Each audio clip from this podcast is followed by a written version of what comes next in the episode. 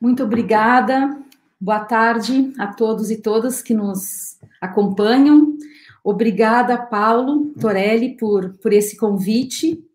O Paulo, ele foi a pessoa que me levou à militância quando eu entrei no direito, e também fomos é, colegas do Serviço de Assistência Jurídica, o SAJU, onde iniciamos a nossa é, militância jurídica, né, na defesa das populações sem recursos para arcar com advogados, mas também é, levando, levando a discussão do direito e da justiça para as áreas de favela, para os bairros pobres.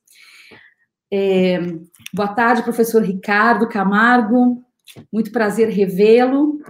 E a professora Hermínia, que tanto nos inspira em três frentes, né? Na frente acadêmica, com a sua obra, suas publicações, meus livros favoritos, Brasil Cidades, e para entender a crise urbana, sempre tratando da crise e buscando soluções. Também como gestora pública, que tanto nos é, inspirou em programas, políticas, é, na Prefeitura de São Paulo, no Ministério das Cidades, e também como ativista né, do, do, da reforma urbana, dos movimentos de moradia, com os quais trabalhamos e atuamos há muitos anos. Então, é um prazer estar aqui. E eu eu participo do Instituto Brasileiro de Direito Urbanístico, que é um parceiro do, da rede BR Cidades, também, juntamente com o Fórum da Reforma Urbana. O Instituto Brasileiro de Direito Urbanístico ele foi fundado no ano 2000 e ele congrega pesquisadores, professores, estudantes que atuam no tema do direito urbanístico e do direito à cidade. E, e nesses dois anos, é, quase desses 14 meses, ah, já vamos já para o segundo semestre é, da pandemia, o IBDU tem é, focado muito seu trabalho no que a gente tem chamado de da boiada, de tentar é, parar a boiada urbanística, que juntamente com todas essas políticas regressivas, na, na nossa área também muitas iniciativas legislativas e decisões executivas foram tomadas no sentido de reduzir a participação popular, né? O Ministério das Cidades foi extinto, o Conselho Nacional das Cidades também foi extinto. É, há uma, um projeto de emenda constitucional que visa desfigurar a função social da propriedade, né, apresentada pelo Bolsonaro, pelo senador, e, enfim, várias outras iniciativas e, ao mesmo tempo, uma sociedade civil vibrante que busca fazer frente a esses retrocessos, sobreviver na pandemia, buscar alternativas, né? Uma vitória recente foi a liminar concedida pelo ministro Barroso, que suspendeu as ações é, de despejo, reintegrações de posse, reivindicatórias de propriedade, somente pelo prazo de seis meses, ainda vamos disputar outros votos na qualidade de amicus curi, o IBDU é amicus curi no, nessa ação, nessa DPF 828. Hum. Enfim, essa foi devido à campanha Despejo Zero, mobilizada por várias, vários movimentos sociais e apoiados por universidades, acadêmicos, ativistas, que fundamentou essa, essa ação. E a, a minha, meu comentário, minha pergunta aqui hoje é de razão bastante prática, mas que também tem um conteúdo teórico, que é sobre o processo de revisão dos planos diretores que estão em curso, que está em curso em várias cidades, né, muitas cidades, São Paulo mesmo, a cidade da Hermínia, aqui no Rio de Janeiro, Recife, Natal, cidades médias, pequenas, é, mesmo num contexto de crise, né, de uma crise sanitária e também de uma crise política e econômica que está acompanhando essa crise sanitária, muitas cidades decidiram revisar os seus planos diretores durante a pandemia. E tem sido, eles têm sido processos burocráticos conduzidos por é, certos grupos de interesse e com muita pouca participação. E, basicamente, a justificativa é, primeiro, que a não revisão poderia levar a uma improbidade administrativa dos gestores, e também a outra justificativa é que os meios virtuais hoje, eles não só possibilitam a reunião, as reuniões e a realização das discussões públicas, como eles também seriam meios pertinentes e adequados para essa situação. É, então, o, o, os planos diretores, né, eles são, eles são o principal instrumento da política urbana, né, eles são regulamentados, previstos na Constituição e regulamentados pelo Estatuto da Cidade, sendo que a gestão democrática, ela é diretriz básica de qualquer formulação, execução e acompanhamento de planos e projetos de desenvolvimento urbano, seja o plano diretor ou sejam qualquer, quaisquer outros planos. E, e, o Estatuto da Cidade, ele norteia o, esse ciclo participativo, como ele deve ser realizado, e também com base em algumas normas e recomendações infralegais que dão densidade, que reforçam a densidade do Estatuto da Cidade.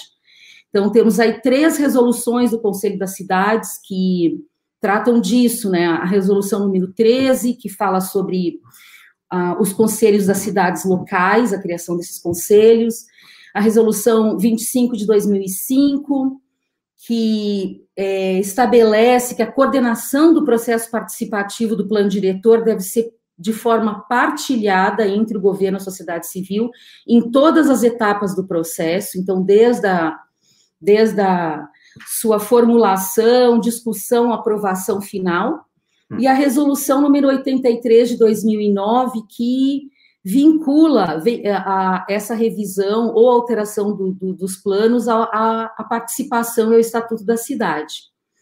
Então, esse momento agora é, é o momento de pensar as mudanças na última década, né, para o que, que precisa revisar, ou mais do que revisar, o que, que precisa implementar e que de fato não foi implementado, que é essa baixa é, densidade na implementação que a Hermínia se refere, mas também os, é uma oportunidade para os planos pensar os desafios colocados às cidades em virtude dessa crise, que ela expôs, né, e ela, ela expôs todas as desigualdades. Então, a discussão que tem sido feita é, bom, em primeiro lugar, a questão da improbidade administrativa, não existe nenhuma legislação que estabeleça que a não revisão dos planos diretores no período estipulado resultaria numa improbidade administrativa. O, o próprio município do Rio de Janeiro está atrasado nove anos na revisão do seu plano e nenhum gestor foi responsabilizado por isso. E os processos de revisão do plano, eles impõem também ações estatais que deveriam ampliar a mobilização é, o conceito da participação, ele, ele se insere também no, no conceito, nos princípios é, dos direitos humanos, que a participação é um, é um direito humano, de que é um direito progressivo. E nesse sentido, ele tem que ter uma evolução. Então, se um plano diretor ele foi aprovado com uma certa quantidade de participação e qualidade, o próximo, a sua revisão, ele tem que sempre buscar mais e não o menos, né? Então, essa, essa regressividade, ela deve ser rechaçada. Existe um projeto de lei no Senado, número 1601, do ano passado, que autoriza a suspensão do prazo de revisão do plano diretor em situação de emergência ou calamidade pública. Está lá tramitando, não foi até agora analisado. E o outro ponto é essa questão de, da pertinência da utilização dos meios virtuais para a realização de reuniões técnicas, de audiências públicas, de pré-conferências, de conferências e todas essas etapas aí do, do processo participativo. É, o Barroso, em relação à questão da participação, na DPF 622, que ela trata da alteração da composição e do funcionamento do CONANDA, que é o Conselho Nacional da Criança e do Adolescente, ele fala o seguinte, que é possível extrair que o constitucionalismo e as democracias ocidentais têm se deparado com um fenômeno razoavelmente novo. Os retrocessos democráticos no mundo atual não decorrem mais de golpes de Estado com o uso das armas. Ao contrário, mai as maiores ameaças à democracia e ao constitucionalismo são resultado de alterações normativas pontuais, aparentemente válidas do ponto de vista formal, que, se examinadas isoladamente, deixam dúvidas quanto à sua inconstitucionalidade. Porém, em seu conjunto, expressam a adoção de medidas que vão progressivamente corroendo a tutela de direitos e o regime democrático. Isso foi um voto recente, nesse sentido de que a participação ela deve ser progressiva. É, sobre essa questão da pertinência de realizar essas audiências públicas da maneira virtual, é importante mencionar que as desigualdades do mundo offline, elas são reproduzidas no mundo online, principalmente na questão da acessibilidade, do acesso. Então, por exemplo, a, a PNAD, a, a, pesquisa do IBGE, a PNAD, a pesquisa do Nacional dos Domicílios, ela, em 2018, é, a pesquisa já, já constatou que apenas 48,6% dos domicílios brasileiros inseridos no perímetro urbano possuem computadores. E, e no, no âmbito rural, 14,3%. Também tem um outro estudo, que é do Centro de Estudos para o Desenvolvimento da Sociedade da Informação, o CETIC, que de 2019, que fala que 43% da população com renda de até um e meio salários, um salário mínimo, não possui acesso à internet ou a computador. Então, é, vários vários órgãos, como Defensoria Pública, Ministério Público, emitiram notas técnicas é, relacionadas a essa, essa questão dos planos estarem avançando sem haver uma participação. Então, a Defensoria Pública de São Paulo se manifestou contrariamente, o Ministério Público do Paraná, o Ministério Público de Santa Catarina, a Defensoria Pública de várias cidades de São Paulo, Jacareí, Valinho, São José do Rio Preto, o Ministério Público do Ceará. O único caso que autorizou, que é um precedente, é uma decisão do STJ em relação ao plano diretor de Natal, em que autorizou a realização da pré-conferência de modo virtual. E, e, essa, essa virtualidade da forma de participação, ela afeta não só as pessoas que é, não têm acesso à internet, mas também as pessoas idosas que têm uma maior dificuldade de lidar. Esses, é, essa acessibilidade, ela também, na maioria das vezes, é em um celular, como que você vai fazer toda uma discussão técnica, é, você vai visualizar mapas, análises, estudos de uma tela do celular, isso é muito difícil.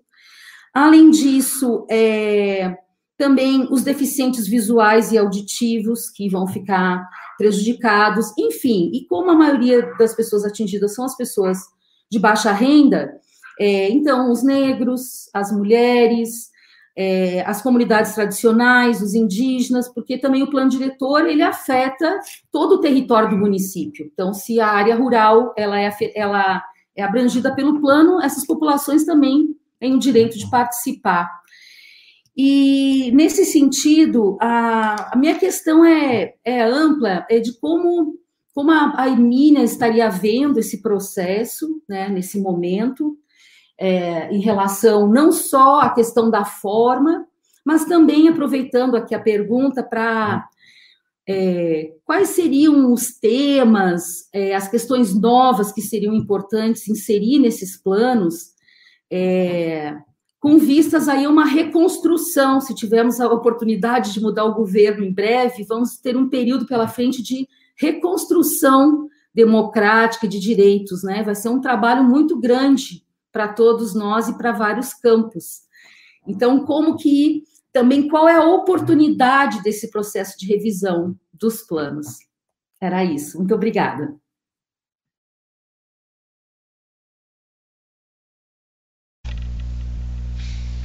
Nossa, Letícia, muito obrigada.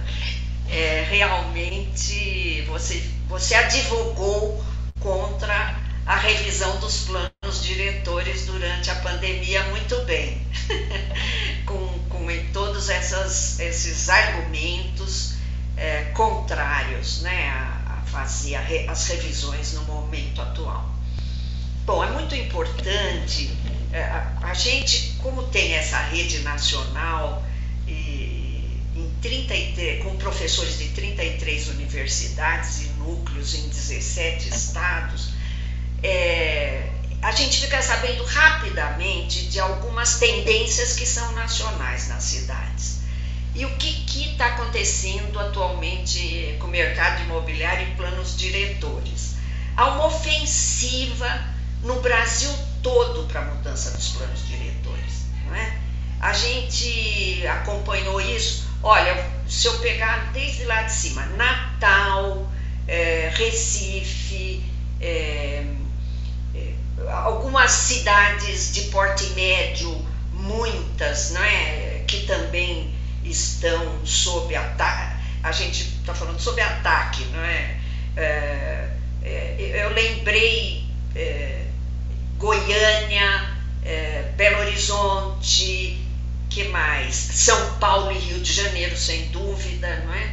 é Maringá e, e, e aí no Paraná, Londrina, Maringá. Eu lembrei agora também, tem uma pessoa de Passo Fundo aqui, eu fui fazer uma palestra em Londrina e havia uma pessoa de Passo Fundo que, falou, que me disse que havia sido aprovado um edifício de 50 andares em Passo Fundo. Eu estou vendo isso pelo Brasil, João Pessoa com um edifício de 50 andares, Fortaleza, é, edifícios altíssimos no meio do nada, em Campina Grande, Vitória da Conquista. É, é sabe, é, é uma coisa tão impressionante o que está acontecendo no país de dispersão urbana, que é aquela coisa, você joga o perímetro urbano para os confins da cidade, lá põe o Minha Casa Minha Vida, não é?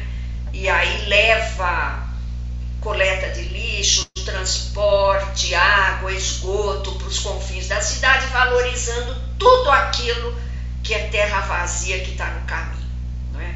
O Minha Casa Minha Vida, infelizmente, contribuiu um pouco com essa com esse, essa ofensiva que não é recente, é importante isso.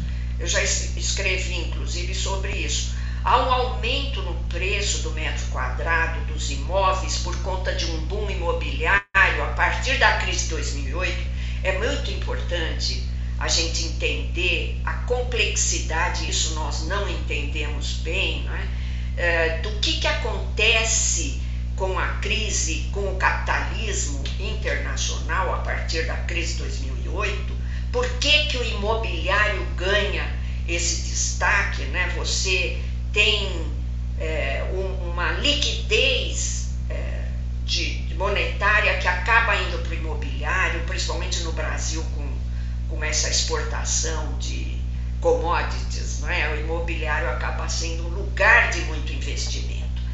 E, e é um boom, não é? eu acho que é uma segunda fase do boom, a primeira teve muita, muito recurso do FGTS, SBPE, OGU, é, e, e, muito subsídio para a população de baixa renda, mas agora é um boom bem do mercado privado.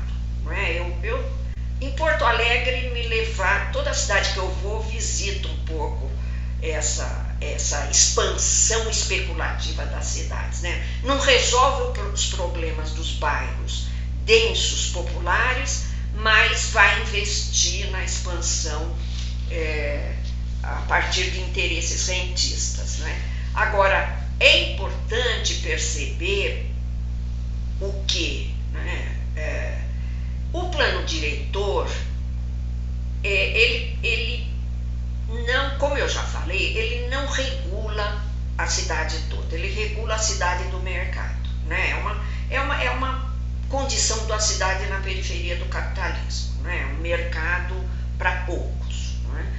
E, é, e é uma condição que a gente está perdendo plano diretor que vale para uma parte da cidade. Até essa condição deles, deles regular a cidade do mercado, de, da gente ter relativa qualidade numa parte da cidade, nós estamos perdendo por conta, aí sim, da, do avanço do ultraliberalismo.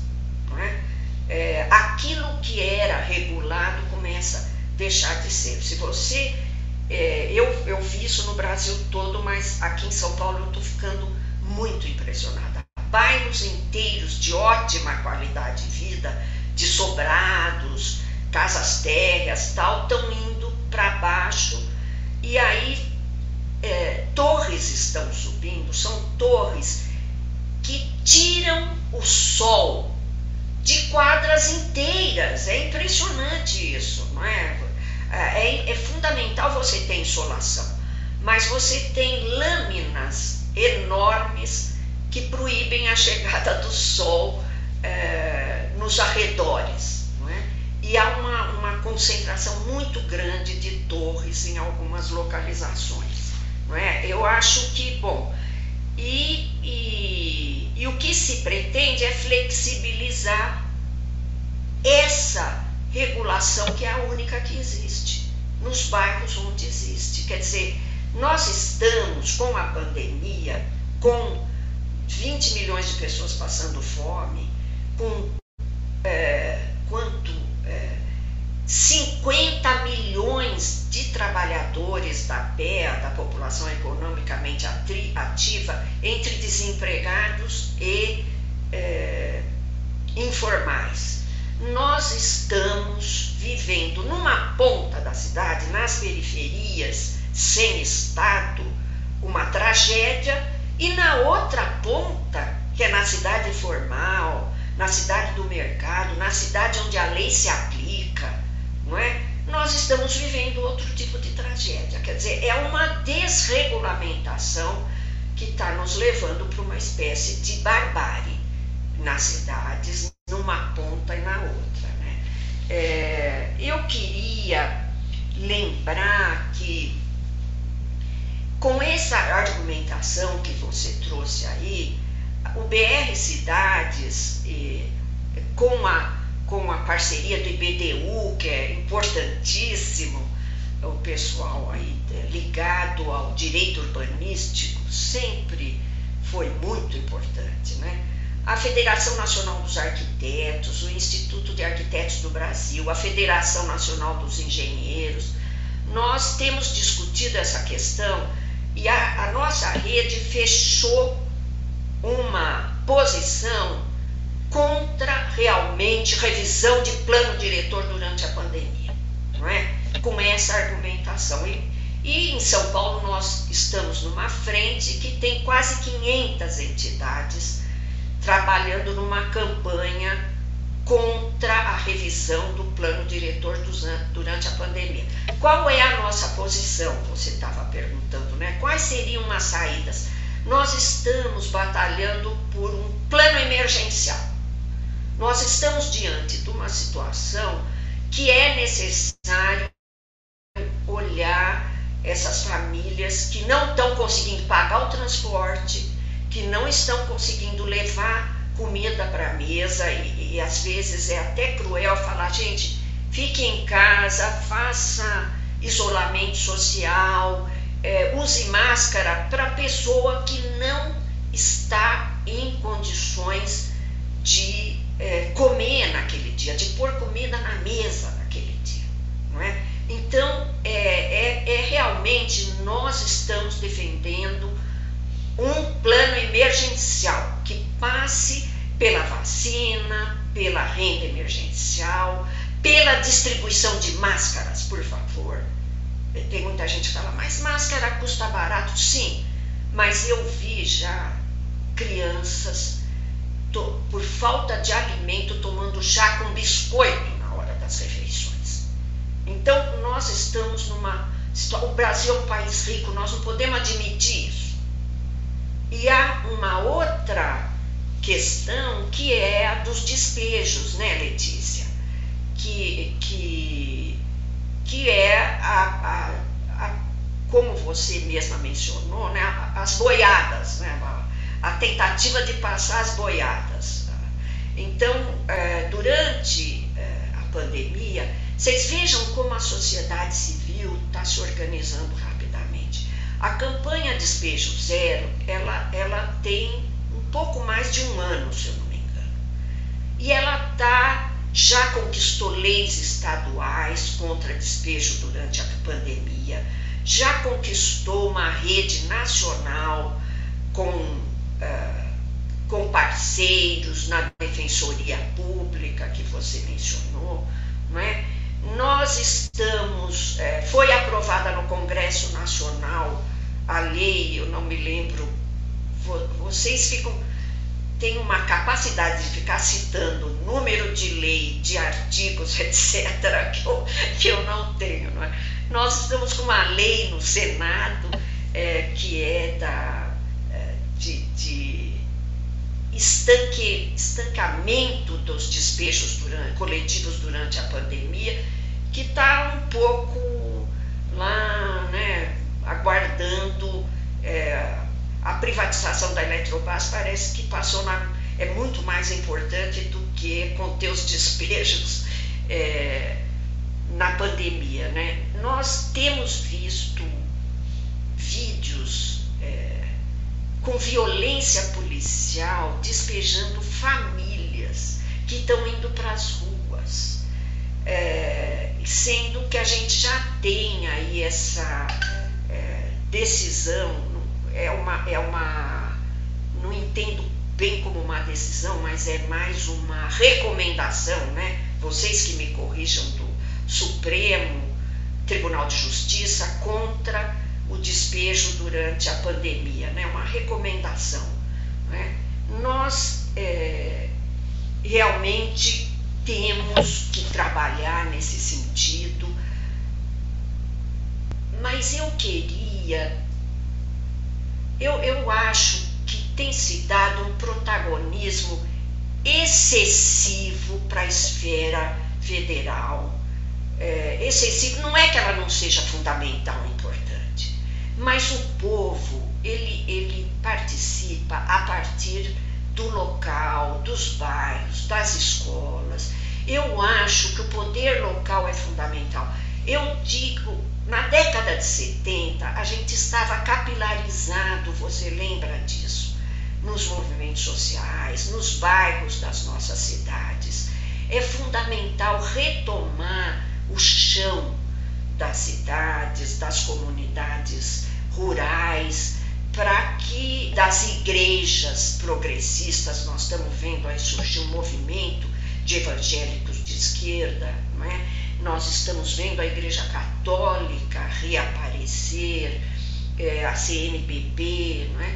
É, é preciso essa capilaridade para que a gente retome, reconstrua a democracia a partir das. É, de onde o povo está, né? isso que os portugueses estão chamando de democracia da proximidade, não é?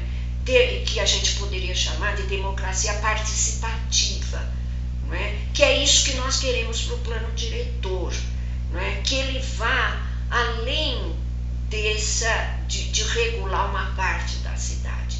Claro, os urbanistas e e aí eu ponho entre os urbanistas vocês todos, né, advogados, engenheiros, assistentes sociais, arquitetos que estão na área do urbanismo, durante um período trabalharam é, um plano de uma, uma nova é, visão de plano diretor, quando levou a questão de ZEIS, a questão da regularização fundiária, né, para os planos diretores. Isso foi muito importante. Mas o que, que aconteceu com essas leis? É impressionante, é decepcionante. Né? Eu, eu gosto de lembrar que a, o, o maior templo da, da Igreja Universal eh, se, foi construído em cima de umas ex em São Paulo. Né?